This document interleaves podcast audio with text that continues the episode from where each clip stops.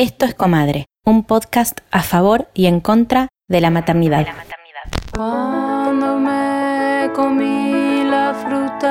En este episodio vamos a hablar de aborto legal. De aborto legal. Estaba volando. Soy Liliana Gendel, soy psicóloga, periodista y hoy ejerzo una función pública como secretaria de Mujeres, Políticas de Género y Diversidades de La Matanza, provincia de Buenos Aires. Creo que en la Argentina hay fuerzas reaccionarias, antiderechos muy fuertes una Iglesia Católica Apostólica Romana en su versión tal vez más derechosa, eh, un evangelismo que crece, mucha dificultad para separar iglesias y Estado, es decir, tener un Estado verdaderamente laico, una gran sacralización acerca de la maternidad como un hecho heroico de las mujeres y una sociedad, la Argentina, profundamente patriarcal. Y esto se ve con mucha claridad, sobre todo en algunas provincias.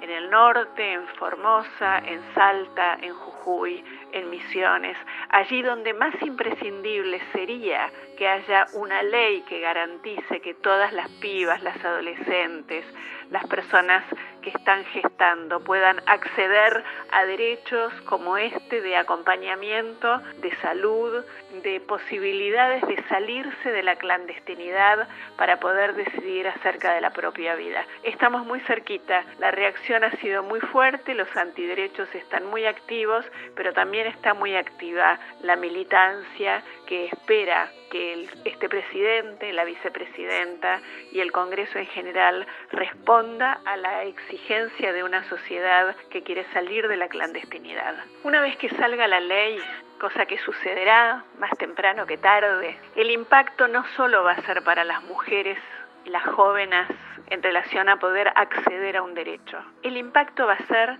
en la calidad de la democracia de esta sociedad. Cuando se amplían los derechos, lo que mejora es la calidad democrática. Las mujeres somos la mitad del universo y hay un aspecto en el cual está vedado nuestra posibilidad de decidir acerca de nuestra propia vida y nuestro propio cuerpo, que en definitiva es lo único que en realidad los seres humanos tenemos.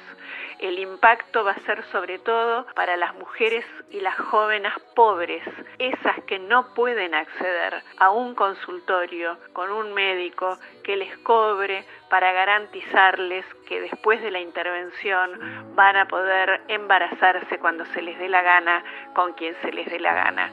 La provisión del misoprostol, la mayor información en relación a este tema y el acceso en los hospitales públicos a un derecho, lo que va a hacer sin ninguna duda es que esta sociedad sea mucho mejor, pero mucho mejor de lo que es. Se termina con la clandestinidad, se accede a derechos.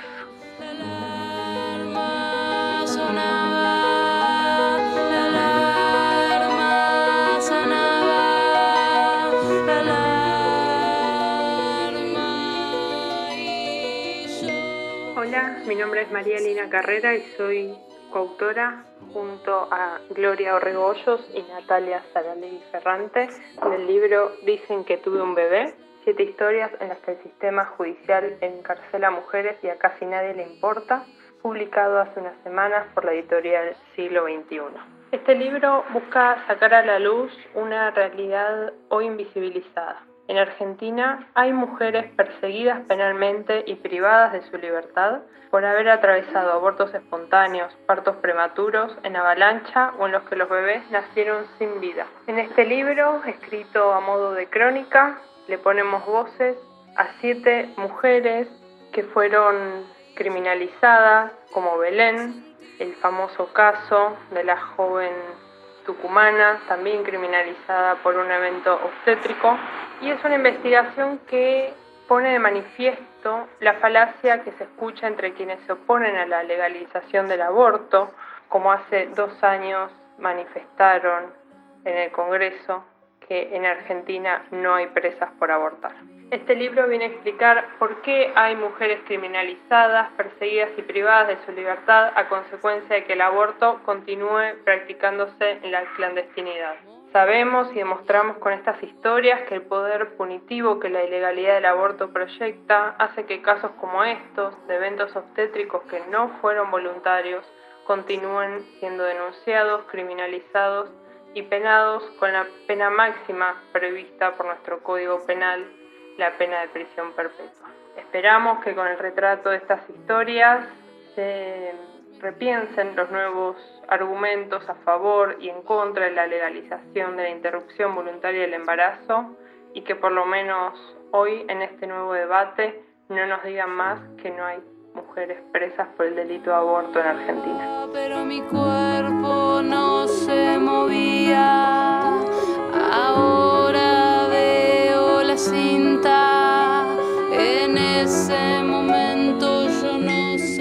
nombre es Tefi Siofi, soy médica feminista, especialista en medicina general y familiar.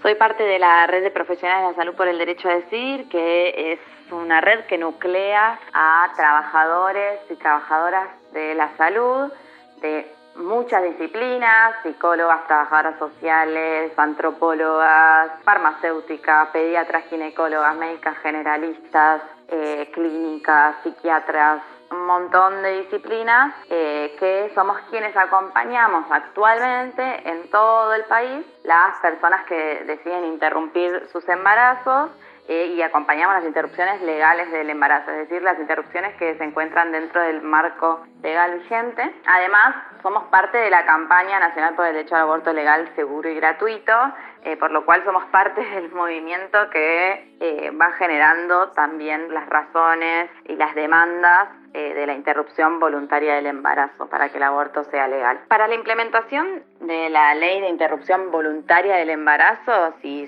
llega a aprobarse, que esperamos que así sea, se va a implementar a través de los equipos de salud que ya vienen garantizando las prácticas. Nosotros, como tenemos una ley que actualmente, un marco legal, el Código Penal, que permite el aborto en determinadas situaciones, ya existen equipos de interrupción legal de embarazo en todo el país. Por lo cual, lo que tendría que ponerse en funcionamiento es ampliar esos equipos, capacitar más personas y también eh, poder eh, demandar a todos los, centros de salud, hospitales, que garanticen la práctica, que actualmente se ponen muchas barreras a la ley que está vigente actualmente. Y además, la ley de interrupción voluntaria de embarazo y la discusión de aborto en términos generales también pone en debate eh, qué derechos tenemos las personas que tenemos capacidad de gestar. Si tenemos los mismos derechos que todo el resto de las personas o hay derechos que son vulnerados y diferenciales. Porque el derecho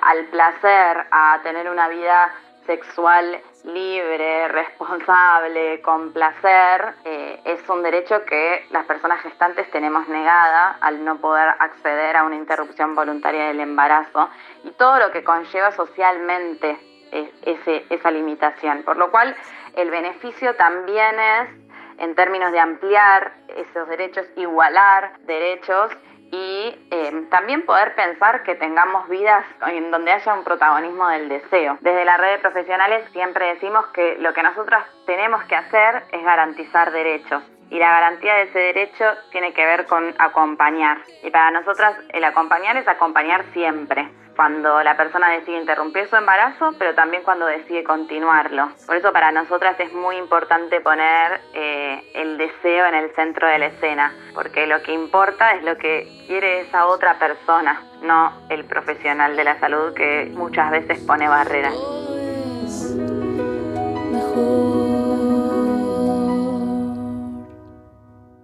Hola. Hola, ¿cómo estás? Muy bien, ¿y vos? Acá estamos con el episodio número 13. Episodio número 13, tocando un tema que este sí, que es un tema clave, importantísimo, político, como lo es el aborto legal, seguro y gratuito. Amo que le haya tocado el número 13 y claro, vamos a hablar básicamente de la, una de las mayores deudas que tiene la democracia con las personas gestantes de Argentina, básicamente.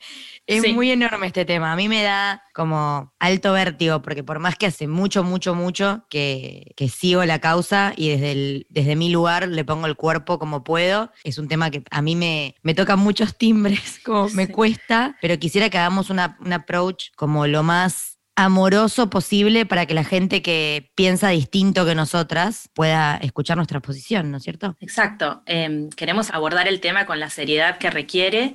Obviamente quiero dejar en claro que ninguna de las dos es científica ni experta en la materia. Em, ni médica. ni médica. Por suerte tuvimos la voz de una médica en uno de los audios del inicio. Em, pero bueno, apoyamos la causa desde nuestro lugar y adherimos a la lucha 100%. Yo todo lo que estuve investigando estas últimas dos semanas es conmovedor. Siento que tengo la cabeza de color verde. Sí, sí, sí, sí. Es que bueno, cuando una naturaliza la idea de que esto es necesario, bueno, es como con cualquier creencia o valor, es, es muy difícil volver para atrás. Cuando uno, cuando una despierta a que esto es una necesidad y que es una cuestión de salud pública que va más allá de, de las creencias religiosas individuales, como que es muy difícil para mí pensar de otra manera. Me cuesta hago un ejercicio de tolerancia y de empatía por comprender a los que piensan diferente, pero bueno. Sí, es importante resaltar que una tiene que hacer un trabajo propio, ¿no? De, de construcción, de empezar a cuestionarse cosas y así ir derribando de a poco las creencias que muchas personas pueden tener por el entorno en el que se crían. Desde lo personal, por ejemplo, yo me crié en un sector conservador de la sociedad y bueno, siempre vi como el mundo de otra manera y de a poco fui desarrollando un pensamiento crítico bastante antagónico, ¿no? A lo que mi entorno por lo general cree. Entonces, bueno, desde mi lugar trato de comunicarme a través de las redes. Obviamente yo en el exterior no puedo estar en persona en las marchas que se hacen en Buenos Aires, pero bueno, me parece que puedo instalar la pregunta y hacer que otras personas se cuestionen cosas y tocar un timbre. Sí, yo creo que eso tiene doble mérito, porque en mi caso mm, yo vengo como una familia medio mixta.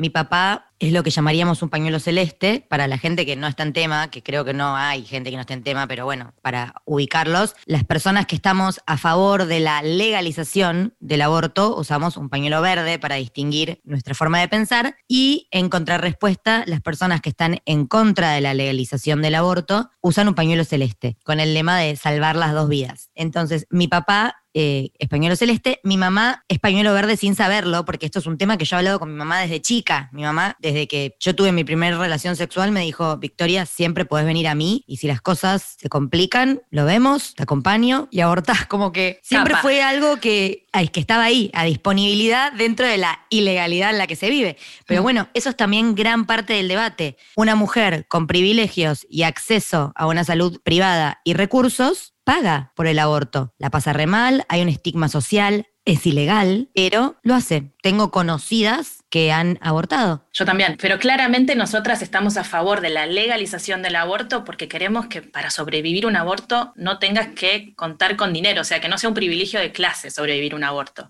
Es un derecho humano, sexual y reproductivo que tiene que garantizarse desde el Estado a las personas gestantes. O sea, no hay tutía, estamos en el año 2020 y la ley que penaliza el aborto existe desde 1921. Siempre hay que aclarar que el aborto legal existe por causales en Argentina, que son cuando son embarazos producto de una violación y si corre en riesgo la salud integral o la vida de la persona gestante. Lo que pasa que el problema con eso es que los tiempos de la justicia son muy lentos. Hay un montón de provincias en donde lo que vos estás describiendo es el fallo FAL, que ahora lo podemos explicar en detalle, pero hay un montón de provincias donde hacen algodón estrella con esto, sobre todo las del noroeste y o oh, casualidad, las provincias más pobres y con más presencia eclesiástica. Entonces hay un montón de mujeres que esperando que se sancione el derecho a abortar, se pasan de término y ya no pueden hacerlo. ¿Pero qué es lo que establece el fallo FAL? El fallo FAL es un fallo que la Corte Suprema promulgó en el 2012 a raíz de un aborto que hubo en la provincia de Chubut. Una chica de 15 años fue eh, abusada, bueno, fue violada por su padrastro y la madre fue a la justicia a pedir que le hicieran un aborto y se lo negaron en primera y segunda instancia, hasta que eh, lo elevaron y el Tribunal de Justicia Nacional lo aprobó y eh, le hicieron un aborto. Entonces, a partir de ese fallo, se aclaró que cualquier mujer que, que sufra una violación, porque lo que decía la ley de 1921 es que eh, si era producto de una, de una, violación, una mujer con alguna discapacidad mental, el aborto era no punible. Claro, mucha gente se agarraba de eso, ah, si no tenés ninguna discapacidad mental, entonces no te puedo autorizar el aborto. Y no, ahora es cualquier embarazo de cualquier mujer y si corre en riesgo su salud integral, que también puede ser psíquica, que eso es importante. Y también el fallo FAL lo que hizo fue Em, bueno, pedir o exigir que todas las provincias implementen el protocolo hospitalario. Es que hay muchas provincias que no lo hacen, entre ellas la provincia de Buenos Aires, que es enorme y tiene la mayor cantidad de habitantes de todo el país. Es un temón ese, porque además vos imagínate la vejación que tiene que atravesar esa persona gestante para que finalmente le realicen un aborto, que es un derrotero y un desfile de instituciones, personas apuntándolas con el dedo. Y a mí lo que me alucina de todo esto es el personal de salud que decide, frente a un pedido de una paciente, eh, dar vuelta a la cara. Porque yo entiendo que está lo que se conoce como la objeción de conciencia, ¿verdad? Un profesional de la salud tiene derecho a no querer practicar un aborto porque eso va en contra de sus creencias. Creo que lo que se está pidiendo en el proyecto de ley, porque hay tres proyectos de ley que se han presentado, según entiendo, o estoy equivocada. El que presentó el Ejecutivo difiere un poco con el de la campaña por el aborto legal, pero hay puntos de conexión. Y después hay otro más. Sí, pero en relación a, a la objeción de conciencia, me parece que ahora, si un médico no quiere practicar el aborto, tiene que derivar a ese paciente y asegurarse de que no haya dilación. ¿Cuál es el problema con la objeción de conciencia? Que si la institución toda tiene objeción de conciencia, la persona que va a abortar directamente no encuentra asistencia en el hospital entero. Creo que ahora puede haber profesionales que digan, no, yo no lo voy a hacer, pero alguien tiene que rápidamente asistir a esa persona gestante que quiere abortar. Porque ¿qué es lo que ocurre? ¿Qué es esto lo que a mí me alucina? Y que lo veíamos en un par de videos donde estuvo una de nuestras invitadas debatiendo, que estaba también Nelson Castro, que después lo podemos compartir. ¿Qué hace el profesional de la salud cuando una mujer ya llega decidida a abortar y decide no ayudarla? O sea, decide que no va a ayudarla. La persona en el debate con Nelson Castro que era un profesional de la salud del Hospital Austral, decía que la convencía de que no aborte. Y era como, no, hagamos este juego de roles. Hagamos el juego de roles donde esta mujer no va a cambiar de opinión.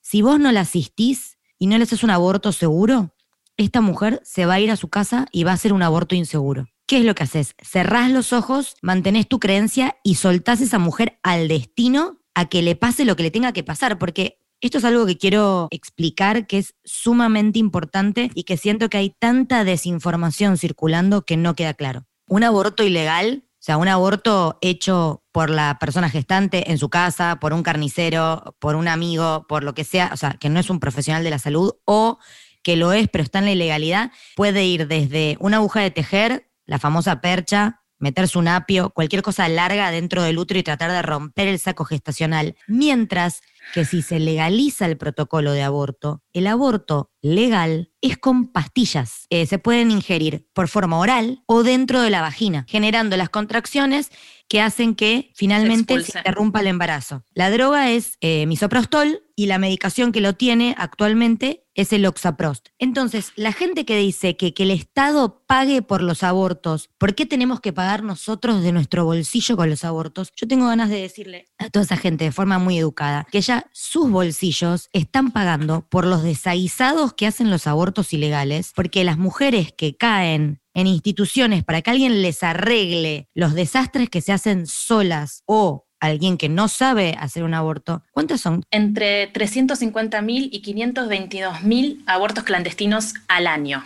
y alrededor de 50.000 mujeres terminan hospitalizadas a raíz de esas prácticas. Claro. O sea, 50.000 mujeres están hospitalizando en promedio. Recuerden que todos estos números no terminan de ser súper certeros porque como hay ilegalidad hay un agujero de información enorme. Si vamos a hablar en términos de dinero y economía y nos vamos a olvidar de que estamos hablando de, de personas gestantes que quieren tener derechos sobre sus propios cuerpos, es más caro arreglar un aborto mal hecho que proveer de una pastilla para que esa persona pueda abortar con dignidad. Además de que ya está probado que en los países donde se legalizó el aborto, baja la tasa de abortos, porque ¿qué pasa? La mujer entra en el sistema de salud, entonces empieza a poder hablar del tema, se puede hablar si hay coerción para obligarla a abortar porque su pareja, por ejemplo, no quiere que tenga otro hijo. Em, hay un acompañamiento psicológico previo y posterior que hoy en día lo hacen las mujeres desde la red de socorristas y otras... Eh, y la red de profesionales de la salud por el derecho a decidir,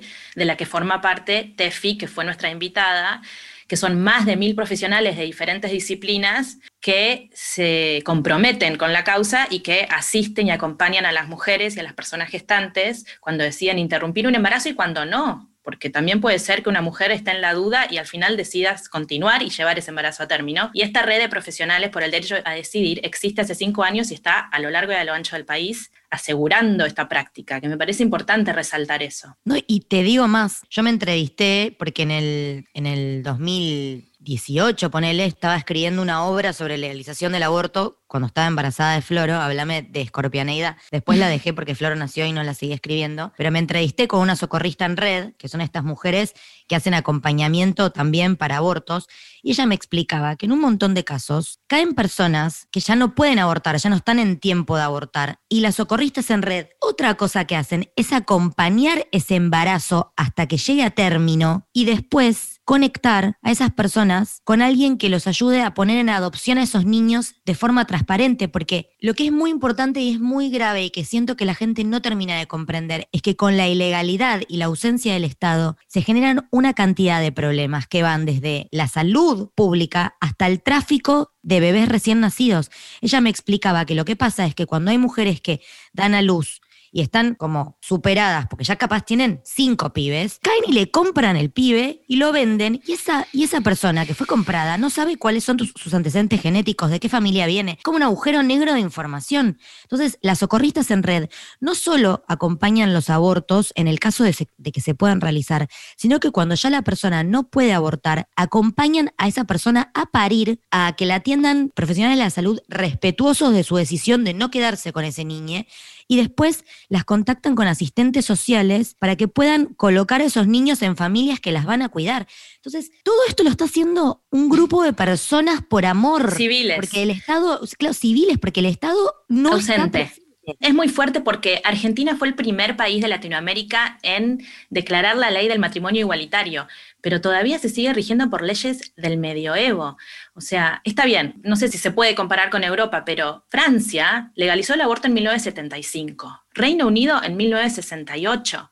Argentina sigue debatiendo. Bueno, es que América Latina, América Latina en general, salvo por Uruguay y paro de contar. Son cuatro países los que tienen aborto legal legal. Cuba, Uruguay, Guyana y Guyana Francesa. Lo leí el otro día. Claro, bueno, por eso. Toda América Latina, eso es lo más loco. las regiones más pobres del mundo son las que tienen, por un lado, mucha presencia religiosa y por otro lado, abortos ilegales. Y la tasa de muerte materna, o sea, las mujeres que mueren a causa de abortos mal practicados o por consecuencias de un aborto mal, practicado en estas regiones es elevadísima. Entonces estamos hablando de no darle derecho a la persona gestante sobre su propio cuerpo y también en esto que me pareció muy interesante que lo dijo la invitada del, principio del episodio. Estamos hablando del derecho al goce y el derecho al deseo, el derecho a elegir que capaz no es el momento para ser madre, que la maternidad, como venimos diciendo desde que empezamos con este podcast, tiene que ser deseada. Y eso no es un eslogan que se, lo ponemos en camisetas, tiene que ver con, con la vida de las personas que crían y la vida de las personas que son criadas. O sea, ¿a qué estamos empujando y a quién? Yo entiendo, o sea, por un segundo trato como de desmantelar todo lo que creo en torno a esto, porque mira, ya me hiperventilo.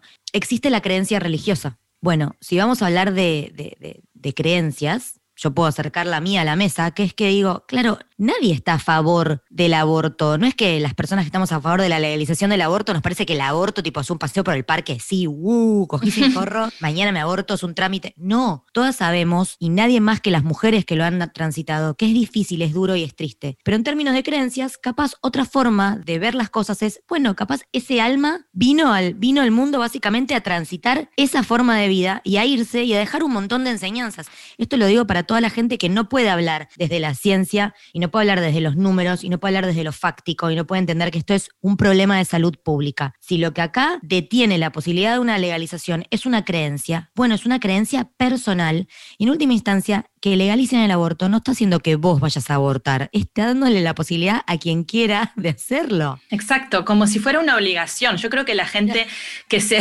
proclama en contra de la legalización del aborto, mal llamados pro vida, eh, bien sabemos que son en realidad antiderechos, eh, para mí lo que piensan también porque esto es un, para mí un problema que tiene un gran sector conservador de la sociedad argentina, y es que la mujer que tuvo un embarazo involuntario, no deseado, y tiene el deseo de interrumpir ese embarazo, es como si no permitirle el aborto fuera un castigo por haber cogido libremente. ¿Se entiende? Exactamente. Es como que no, no solo piensan, está matando al bebé, sino está matando ese modelo de mujer sagrado que es la madre, la mujer que ejerce el rol de madre. No, y respiro y sumo a esto y digo, ¿cuántos hombres abortan bebés? Porque no lo gestan, pero ellos tienen la capacidad de embarazar a quien quieran y simplemente retirarse. Entonces, una vez más, el peso queda sobre las personas gestantes de tomar la decisión de poner el cuerpo o de morirse en el camino. Y la irresponsabilidad de un acto sexual sin eh, un método anticonceptivo,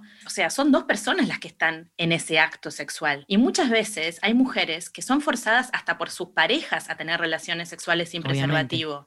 Entonces hay una complejidad, es una complejidad muy profunda. Es que yo creo que por eso es muy importante hablar de esto como un tema de salud pública y dejar las creencias a un lado, más allá de lo que creamos, porque también hay una concepción equivocada de que las personas que estamos a favor de la legalización del aborto eh, no creemos en nada, no nos importa qué pasa con ese feto, o sea, más allá de las creencias personales que cada uno tenga, el debate acá tiene que ver con la salud pública y básicamente con desarrollar la sensibilidad de entender cuál es la realidad de esas mujeres y también también desacralizar las cosas. Hay una serie espectacular que yo te contaba, la tenés que ver, que está buenísima, Please Like Me, es una serie australiana, donde muestran a una chica realizándose un aborto con pastillas, quitándole como el tabú y el peso que eso tiene, porque Nadie dice que sea un paseo por el parque, pero bueno, cada una, cada persona gestante lo vivirá como tenga que vivirlo.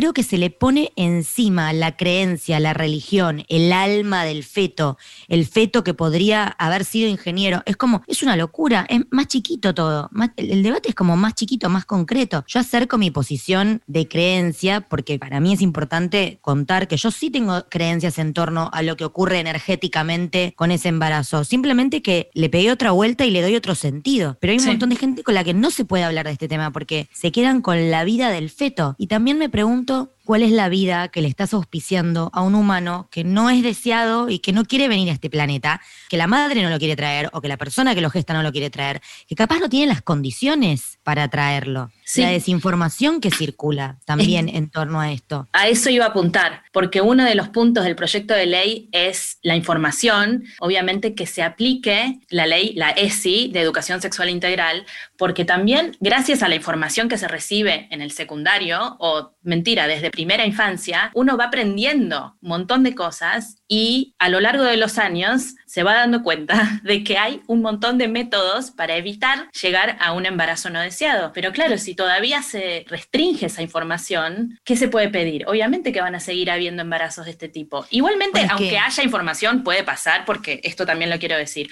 puede pasar que, que falle, digamos, que cometamos un error y que después nos arrepintamos. Y llegar a esa instancia del embarazo no deseado, el Estado tiene que actuar. El aborto nadie lo quiere transitar, pero como último recurso tiene que poder garantizarse. Bueno, es que hay algo muy importante que la gente no lo sabe tampoco, porque como hay un grado tan grande de resistencia en torno al tema, yo me tomo un taural, como decía mi abuelo, que es una pastilla para que no te caiga mal algo porque te haces mala sangre, y la leo a Amalia Granata en Twitter, porque digo, bueno, a ver qué, estamos, qué está pasando del otro lado, qué está diciendo la gente que está en contra de esto. Pero la gente que está en contra de que se legalice, entre otras cosas, ignora qué es lo que pide la campaña del el derecho al aborto, y es educación sexual para decidir, anticonceptivos para no abortar y aborto legal para no morir. Esta campaña, porque un montón de gente me dice, no, bueno, acá lo que hay que hacer es educar. O sea, no puedes poner, legalizar el aborto y dejar que la gente vaya a hacerse abortos como si fuera, no sé, depilarse. Y digo, claro, estamos todos de acuerdo que hay que educar, pero vivimos en Argentina, seamos realistas de los problemones educativos que hay y que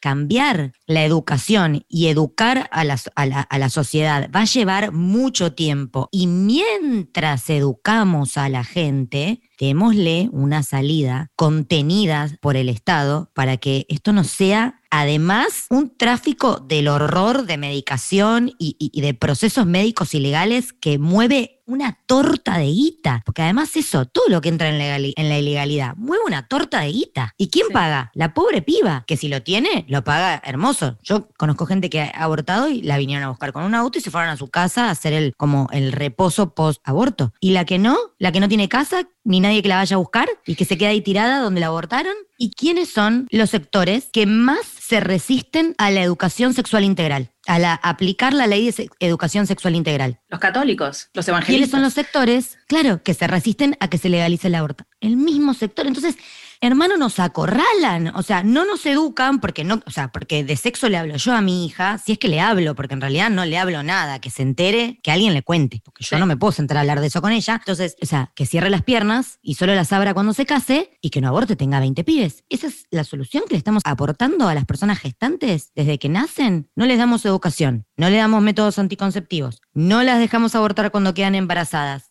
Y después, obviamente, se embarazan por el plan. Es que esa gente del mal no dimensiona la problemática a nivel nacional, a nivel social. Ayer leía, y el 14% de los nacimientos son de mujeres menores de 19 años. O sea, hay casi 100.000 casos por año de nacimientos de madres adolescentes, ¿entendés? Y, y las mujeres que son madres menores de 15 años corren cuatro veces más el riesgo de, de riesgo de muerte en el embarazo. O sea, ese es otro tema que también podemos tocar, que son las niñas madre. No, claro, que abrite, abrite camino en la vida. O sea, a todas las personas que están escuchando el episodio y que tienen que saben lo que implica sumar un integrante a la familia, bueno, a esa ecuación, sacale casa, sacale comida, sacale una compañero o compañera, restale tipo 20 años. Tenete 14 años y una hija y fíjate cómo te va en la vida después. Porque es básicamente empujar a la marginalidad a las personas. Es, es eso. Y después la gente, porque el tema es ese, la gente que tiene acceso a privilegios y a plata y a, y a sistema de salud privado, aborta. Sí. No vamos a frenar los abortos por no legalizarlos. Eso es lo que a mí me parece como interesante. Como que digo, la gente que está en contra de la legalización del aborto, lo que piensa es, bueno, mientras que sea ilegal, frenamos un cacho que ocurra porque en cuanto lo legalicemos van a salir todas a abortar. Es como salvando las distancias, ¿no? Yo lo decía y me decían, no es lo mismo. Es verdad, no es lo mismo. Pero es como cuando se sancionó el divorcio, que era como, bueno, y ahora es el fin de la familia como la conocemos. Y capaz sí. O cuando se legalizó el matrimonio igualitario, van a salir todos a casarse. Bueno, en este caso, obviamente nadie está celebrando el aborto como diciendo es algo buenísimo, tenemos que hacerlo todas, porque claramente poner el cuerpo para eso no es un paseo por el parque. Hmm. Pero, ¿cuál es la noción que hay detrás de no legalizarlo? ¿Que esto va a impedir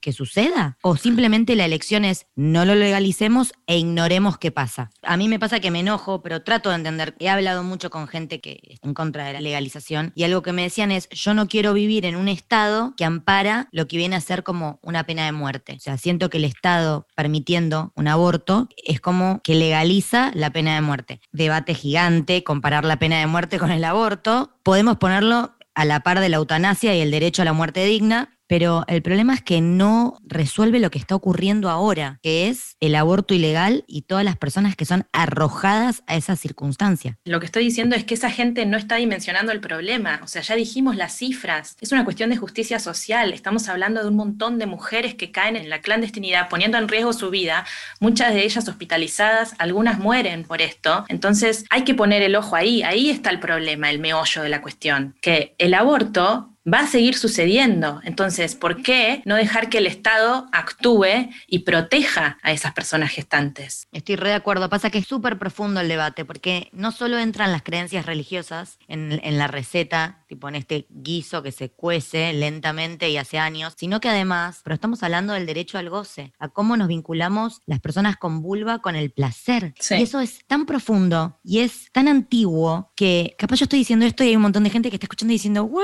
¿De qué habla? Y digo, claro, el otro día leí un meme que me pareció brillante y era como, si los hombres fueran los que se embarazan, el aborto legal, tipo, no sería, una de- no sería un debate, ¿entendés? ¿Hace Pero cuánto existiría?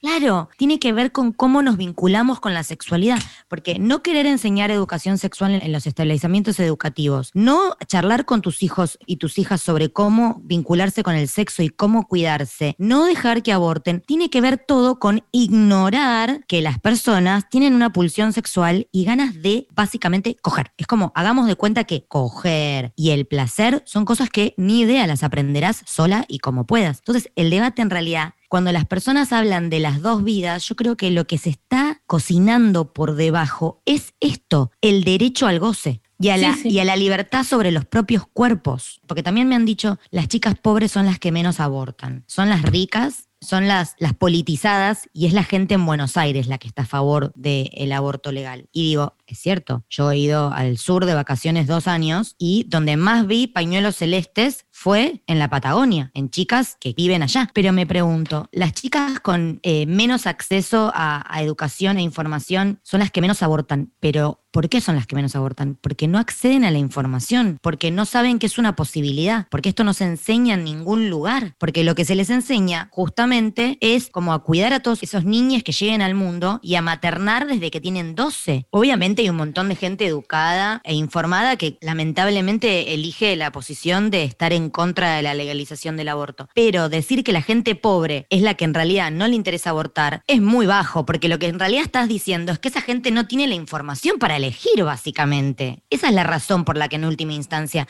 no lo consideran una opción. No saben que está. O si saben que está, han escuchado los relatos del horror de gente que pueden llegar a conocer que abortó. Y claro, Sumale eso el estigma social y los problemas de salud que vienen después. Entonces es como sí. lo que decís vos, siento que es un debate viejo. Sí, y atraviesa a todas las clases sociales. Entonces es importante que salga la ley. Vamos a ver cómo sale el debate, ¿no? Antes de fin de año, ojalá, crucemos los dedos. Em, pero sí, esto se tiene que aplicar tanto en el sistema de salud público como en el sistema de salud privado. Y de hecho, em, uno de los puntos de este proyecto de ley es que se implemente el programa médico obligatorio para las obras sociales y las prepagas. O sea que, bueno, ojalá que una vez que salga la ley y se ponga en vigor se implemente esto, porque también a mí me da miedo que, em, que las mujeres y personas gestantes sean juzgadas, que no haya un trato digno, pero bueno, eh, apuntamos a que el protocolo se aplique y, y, que se acompañe y haya un espacio de escucha respetuoso para todas las mujeres y personas gestantes que deciden interrumpir un embarazo. Bueno, antes de cerrar queríamos aclarar la diferencia entre la ILE y la IVE. Eh, la ILE es eh, la interrupción legal del embarazo, que es la que explicábamos antes, que se acepta, digamos, abortar eh, siempre que haya sido un embarazo producto de una violación o si está en peligro la vida de la madre o la salud integral de esa mujer o persona gestante. Y la IVE es la que todavía no se sancionó y que se está debatiendo en el Congreso, que es la interrupción voluntaria del embarazo. Se mandó, pero no empezaron todavía debatirlo. en el 2018 lo debatieron y aprobó la Cámara de Diputados y el Senado no lo aprobó. Ahora va a entrar de nuevo, lo digo porque capaz hay un montón de gente que no sabe. Sí, sí, sí, creo que las sesiones extraordinarias van a ser en diciembre, no sé. Pero bueno, falta poquito en teoría para que salga, pero la diferencia es el carácter voluntario. Es que la mujer no tiene que dar explicaciones, simplemente decide interrumpir ese embarazo. Me parece re interesante esa diferencia porque de hecho eh, yo le iba a empezar a explicar y se me mezclan las siglas. Por suerte tenemos a Makuni que leyó una bocha sobre el tema y me ayuda. Y lo otro que quiero decir es que hay redes. Si la persona que está escuchando este episodio está atravesando una situación donde considera que necesita un aborto o necesita apoyo en torno a esto, hay redes que se ocupan de contener a las personas gestantes mientras que el Estado está ausente. Una son las socorristas en red, que es una red que está en todo el país de mujeres que acompañan todo el proceso, inclusive si el aborto no, no se puede llevar a cabo y que siempre necesitan donación así que si hay alguien que está interesado o interesada en acompañar desde su lugar esta lucha, pueden donarles a las socorristas que hacen esto básicamente poniendo todo el corazón y el cuerpo. Y después están los profesionales de la salud que habías mencionado vos, Macuni. Decide vuelta el nombre completo. Sí, eh,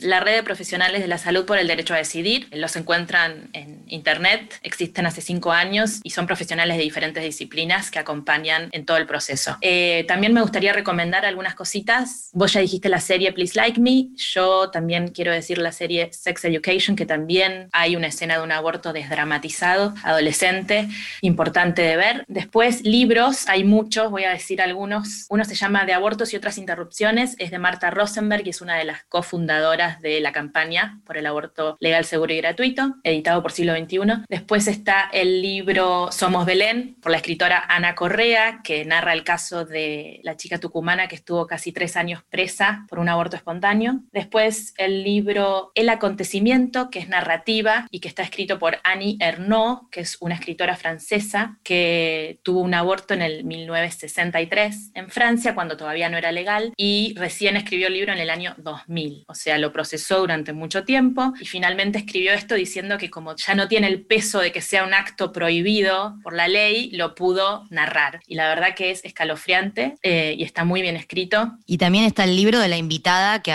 una de las invitadas que estaban al principio del episodio, que básicamente, y que no es menor, entrevistaron a siete mujeres que terminaron presas y no todas se habían, digamos, causado el aborto. Hay varias que tuvieron abortos espontáneos y terminaron presas. Este libro es una prueba de que efectivamente hay mujeres que pagan con la cárcel decidir sobre sus propios cuerpos. Eso lo comprueba, está buenísimo tenerlo documentado. Y em, otro libro es Bitácora de un grito de Seleika Esla y para mirar está la película Niña Madre que salió hace poco en Cinear. Seguramente haya más material, pero bueno, hasta acá llegamos. Y bueno, y para terminar, las vamos a dejar con un testimonio de una persona que no conozco directamente, pero que mm, aceptó compartir este testimonio para apoyar a la causa de manera anónima. Entonces, me parece importante, bueno, agradecerle a esta persona. Que puso la voz y se animó a contar. Totalmente. Abortar. Sí, porque es una experiencia obviamente no grata, abortó en la clandestinidad y los y las dejamos con este testimonio y bueno, será ley. Que sea ley, amiga. Gracias. Que sea ley y se va a caer.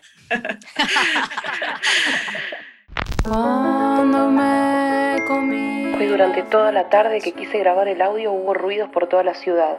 Ahora hay una alarma de fondo. Es la urgencia de los tiempos que necesita que las cosas se visibilicen. Hoy comparto con ustedes una historia que nunca hice pública. Hace tres décadas pasó esto. Hace 29 años era menor de edad, tenía 17 y en un viaje de vacaciones a la costa, en una tarde de sexo casual, en una carpa acalorada de camping, me embaracé de un pibe argentino. En esa época sin celulares, la forma de comunicación era la carta escrita a mano o el teléfono fijo, que yo claramente del pibe no tenía. Así que de una situación que ambos decidimos, yo fui la que tuve que enfrentar el qué pasaba ahora con el hecho de que era menor y estaba embarazada.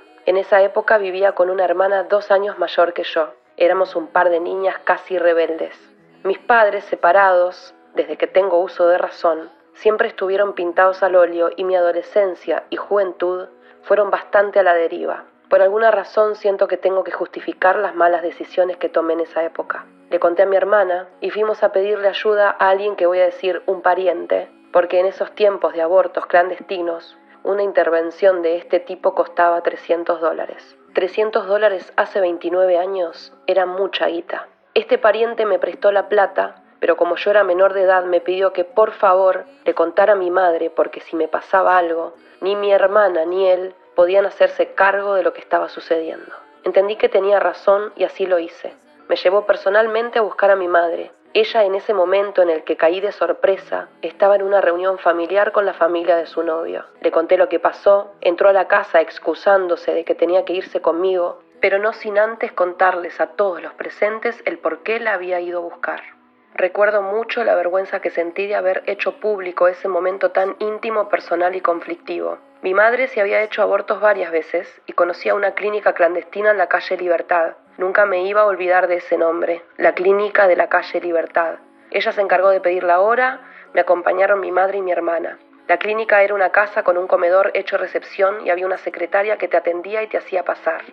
Recuerdo varias cosas al entrar a la habitación donde se hizo la operación. La silla con los brazos de metal para apoyar las piernas, el frío ambiente, la luz baja, el color gris en todos lados, la frialdad de la ejecución del doctor, el trámite, el acostate, el contá para atrás, 3, 2, 1. Me despierto con el dolor más grande de ovarios que tuve en mi vida. Fui a mi casa y estuve 24 horas enteras oscuras con dolor y hemorragia y luego empecé a recuperarme y todo salió bien. Ahora pienso en las palabras por si te pasa algo y me doy cuenta de que el resultado podría haber sido otro. Tuve suerte.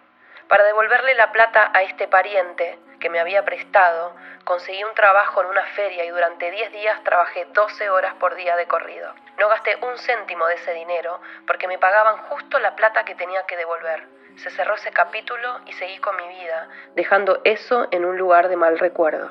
Pero 10 meses después, en un evento aislado, conocí a otro pibe con el cual tuve otra noche casual y donde otra vez no me cuidé y finalmente otra vez quedé embarazada. Yo misma pensaba, ¿pero sos boba? Ahora de grande me di cuenta que el patriarcado carcome tan profundo que a determinadas personalidades como la mía, donde a gritos pedía amor, el encuentro sexual con otro era una necesidad profunda de por un instante sentirme querida. Y si el pibe no se cuidaba, yo no tenía el valor de exigirle que lo hiciera. Empoderarse implica también eso, saber dónde está mi límite y poder cumplirlo. Esa es una lección que aún hoy sigo aprendiendo. Ese año había cumplido 18, así que ya no necesitaba que mi madre me acompañara a la clínica. Era tal mi vergüenza que no le conté a absolutamente nadie que estaba embarazada otra vez. Ese fin de año había conseguido trabajo en un bar de la costa, por lo que desde el 23 de diciembre hasta el último día de febrero me iba a ir a vivir con otros compañeros de trabajo al este. Tenía que resolver este asunto antes de irme. Tenía que conseguir de nuevo 300 dólares. Tenía que pedir hora en la clínica y ver cómo hacía para que nadie se enterara. Cuando llamé por teléfono, yo no tenía idea de cómo uno hacía para pedir hora para eso. Así que cuando me atendió la secretaria, dije, sí, eh, quería pedir hora para hacerme un aborto. Ella, sin dejarme terminar la palabra, dijo, ¿una intervención? Eso, dije con vergüenza. Me dio la hora para el 27 de diciembre. Como me iba a trabajar la temporada fuera y seguro no iba a cobrar hasta finalizado enero, mi padre me dio plata para que pudiese sustentarme ese primer mes. Esa plata, más 100 dólares que le pedí a un amigo y otro poco que tenía guardado, fue la que usé para pagarme el aborto. Para el 27 de diciembre yo hacía ya cuatro días que estaba en el trabajo de noche. La temporada oficialmente empezaba el primero de enero, pero ya había gente que iba al bar. Yo atendía mesas en un pub de tragos. Ese 27 me vine para la capital en el bus, dos horas y media de viaje. Llegué a la clínica sola, repetí las escenas la silla con brazos de metal para apoyar las piernas, el frío ambiente, la luz baja, el color gris en todos lados, la frialdad de la ejecución del doctor, el trámite, el acostate, el contá para atrás, tres, dos, uno. Me despierto otra vez con el dolor más fuerte de ovarios que tuve en mi vida.